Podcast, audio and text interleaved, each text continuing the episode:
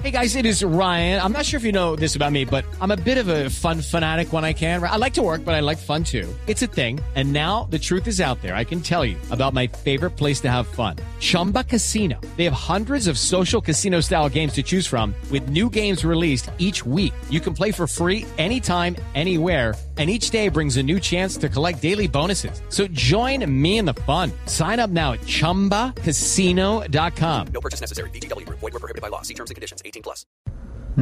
Eh, Juan David, eh, devolvámonos un poco a usted, porque es que escuchándolo uno, Felipe, eh, los pelados de ahora, eh, o sea, es uno en un millón, uno en Sí, no, pues es que 20 no tiene millones. sino 24 años, Claro. y. Eh, y escuchándolo, pues pa- parece, parece más viejo que uno. Eh, ¿de, ¿De dónde Juan David?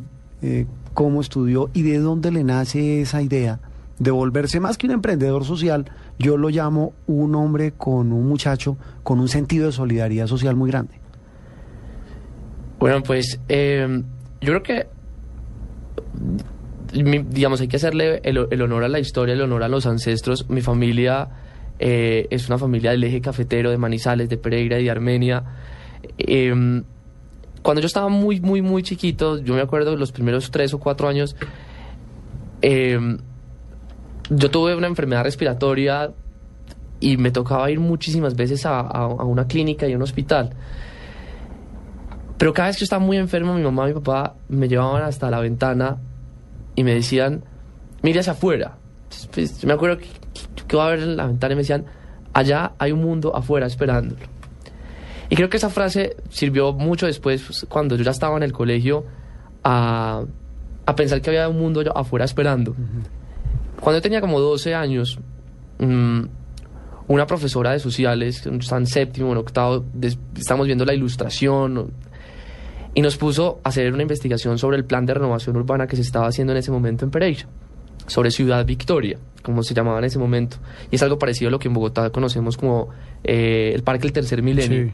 al lado de la calle del en la calle y, y era un proceso de transformación y cuando vamos con otros compañeros a investigar lo que está pasando en esa renovación urbana, nos encontramos que había una cantidad de personas que estaban viviendo en la calle, pero que nadie estaba haciendo absolutamente nada por ellas.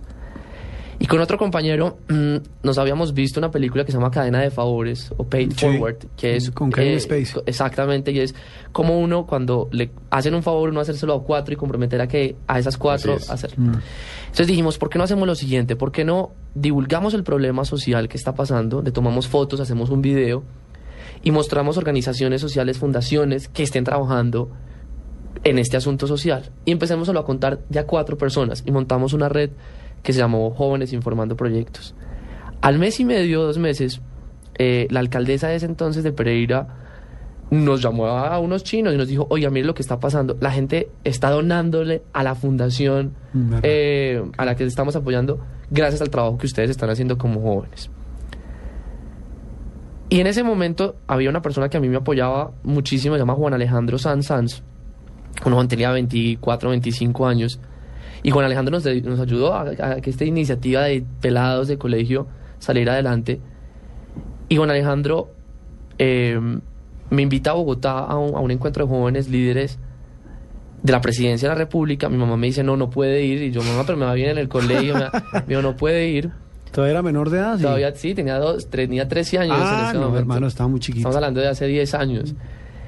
Juan Alejandro, eh, desafortunadamente, el 9 de septiembre, a mí me llama el rector de mi colegio y, y me cuenta que había sido asesinado en la línea.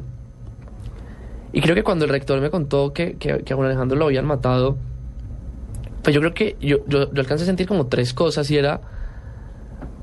Es muy fácil uno llenar el, como el corazón y la mente de rabia y, de no entender, y sobre todo yo estaba muy chiquito y no entender por qué alguien asesina a otro joven, por lo que ha sido, por la línea, por robar, por lo que ha sido. Lo que fuera, sí. Dos es que eh, yo he tenido la oportunidad de, de educarme y de tener ciertos privilegios y a veces es muy fácil ponerse los audífonos de la indiferencia, los audífonos del iPhone o del iPad y decir este problema no es conmigo. Y la tercera que fue la, yo sentí ese día, digamos, después de haber trabajado con este tema de los jóvenes informando proyectos, y era, oiga, lo que tenemos que tener en, en las manos los jóvenes es educación. Esa es la única arma que tenemos que tener los jóvenes en mi país, es la educación. Y creo que desde ese día me empecé a involucrar en, en, en estos temas cuando decidí estudiar administración de empresas en el CESA, era con una claridad. Si queremos tener transformaciones sociales serias en el país, lo que necesitamos es buena gerencia. Y eso es lo que estamos haciendo hoy en día con buena nota, es llevarle la mejor gente, los mejores talentos a que apoyen a emprendedores sociales a escalar su proyecto. Nos falta muchísimo, nosotros eh, todos somos, eh, digamos, pelados y yo trabajo, tengo mi, digamos, trabajo en el CESA en, en los temas de, de emprendimiento de la universidad. Buena Nota es una fundación a la que le dedicamos nuestro tiempo como voluntarios también, porque nos falta muchísimo, muchísimo para poder decir que, que realmente hicimos una transformación social como la que vamos a ver en el mundo. Hay, hay, mm, la gran pregunta que nosotros estamos resolviendo es el cómo. Una profesora eh, una vez le mostró a sus estudiantes una persona en silla de ruedas y les dijo a sus estudiantes, ¿puede esa persona manejar? Y todos sus estudiantes le dijeron, no, no puede. Después esa profesora le cambió la pregunta con la misma foto y les dijo, ¿cómo puede esa persona manejar? Inmediatamente todos los estudiantes resolvieron la pregunta del cómo. Eso es lo que nosotros queremos empezar a hacer como una nota y es el día que eh, decidamos pasar del sí se puede o el no se puede al cómo se puede, ahí es donde está la innovación y ahí es donde empezamos a resolver los problemas de manera distintas. Eso fue lo que hicimos con libro por libro. No, no, no, no, no, no, tenían la plata para donarnos 25 mil libros. Pero nos preguntamos cómo puede una empresa que tiene un servicio de domicilio, es muy sencillo, y nosotros, todos los voluntarios aquí, ¿cómo hacemos, cómo juntamos esas dos cosas para mejorar la educación rural? Eso es lo que hacemos nosotros, cambiar esa pregunta, pasar del si se puede al cómo se puede y decirle a la gente, usted tiene un talento, dedíquele una hora o dos horas a la semana a un emprendimiento social. ¿Por qué, ¿Por qué el proyecto lo hicieron en España? ¿Por qué no lo hicieron aquí? El de los libros por Oh, las pizzas. co- coincidencialmente, Oh. eh, fue una empresa en España la que nos no- oyó el cuento y nos dijo, eh, hagámosle. Pero es un proyecto que se podría haber hecho con una empresa colombiana. Apareció una empresa española. eh, creo que también fue una, una- una gran oportunidad para vincular a Colombia con, con España y es el ciudadano con el ciudadano. Esos son los que van a, a- a cambiar las sociedades. El año pasado lanzamos un libro que se llamó Llenando Espacios y, y es la muestra de eso. Son casos de 16 emprendedores sociales, ciudadanos, que han llenado espacios. ¿Y por qué llenando espacios? Porque es ir donde ni el Estado ha ido o no ha ido bien o ir donde ni la empresa privada no ha ido o no ha ido bien. Mm. Siempre en ese punto hay un emprendedor social resolviendo un problema. Y ese es el, eh, el cuento. Después de que nosotros lanzamos el libro, pues cada vez más hoy en esta historia nos quieren apoyar.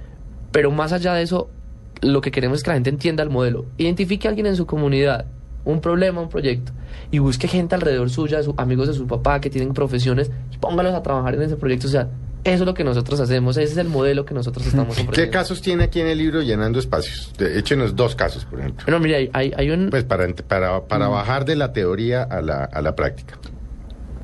uno de los grandes, y volviendo al tema de la educación, uno de los grandes retos que tiene la educación eh, superior es cómo financiar que los jóvenes puedan entrar, sobre todo los jóvenes que no pueden pagar las matrículas. Tradicionalmente, eh, ¿cómo se financian, la, digamos, un joven que quiere estudiar en la universidad? Tradicionalmente es, démosle una beca o eh, démosle un crédito, o vaya al ICETEX o, o démosle una beca. Eso ha funcionado y mucha gente se ha beneficiado de eso. Pero hay un emprendedor social que se llama Felipe Vergara, creó una, un emprendimiento social que se llama Lumni. Lumni, ¿qué hace? Lumni le dice a un joven que se va a graduar, le dice, bueno, primero, yo le voy a pagar a usted una buena universidad.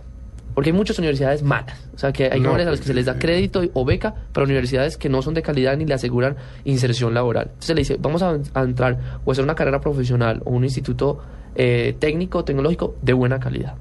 Certificado, bueno. Y le va a pagar la matrícula. Dos, le va a resolver otro problema. Gran parte del problema de educación superior del país es la deserción que se da por no tener para la mensualidad, el mes a mes.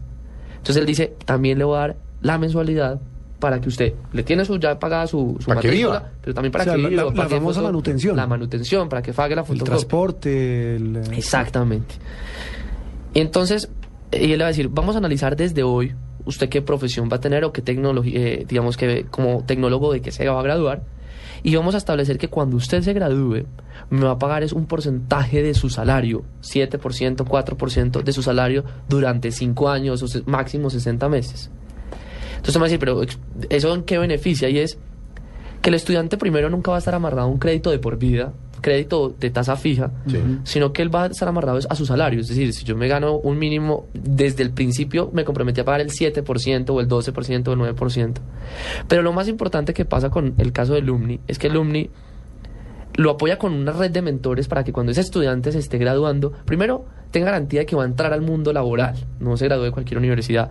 Dos, va a tener mejores salarios que su competencia. Tres, nunca le cobra al estudiante cuando no tiene, eh, no tiene trabajo. El- Si usted no tiene trabajo, usted no tiene que pagar su porcentaje. Pero lo que quiere el Lumni, para que el Lumni sea rentable, es que el estudiante tenga mejor salario, porque al mejor salario, pues más plata va a recibir Lumni Claro. para seguir apoyando más jóvenes, y el joven sin duda también quiere tener mejor salario. Entonces, este caso es una nueva forma de financiar la educación superior que le han llamado como financiar el, el futuro, el capital humano. Yo le he puesto no es a lo que usted va a estudiar hoy, sino a lo que usted se va a ganar después de que estudie. Entonces es una apuesta gana-gana, no es prestar plata por prestarle a que usted estudie donde usted quiera, sino que usted estudie en lo mejor, que usted tenga un mejor salario y que tenga mentores durante todo el proceso. Ese es un caso como Felipe Vergari de Lumni, que hoy en día tiene 30 millones de dólares invertidos, 3.500 30 millones de dólares invertidos. Es un, lo que se llama administración de fondos, da rentabilidad anual sí. por, por los fondos, porque los estudiantes, como hay un estudiante que estudió ingeniería y de alguna forma le pagaron muchísimo salario y eso financia al que está estudiando arte, por ejemplo. Tres- 30 millones de dólares, 3.500 jóvenes beneficiarios y lo más importante es que el 65% de esos jóvenes eran jóvenes que nunca habían ido en su familia a la educación superior. Es la primera generación de Es la primera profesionales. generación de profesionales o tecnólogos. Un colombiano, Felipe Vergara se llama, está en el libro de Llenando Espacios. El caso es que Felipe Vergara debería ser parte, bueno, desafortunadamente la educación no hace parte de las locomotoras de este gobierno. No, señor. Eh, Y, y por fortuna, porque no arrancaron las cinco. las otras. eh, pero Felipe Sí. Vergara es un caso de innovación social, de emprendimiento social. Ustedes lo miran, es una forma distinta de financiarla, una forma distinta de apoyar a los jóvenes talentos. Él debería ser parte de, de lo que queremos ver en el, el país, que es Colombia realmente la más educada.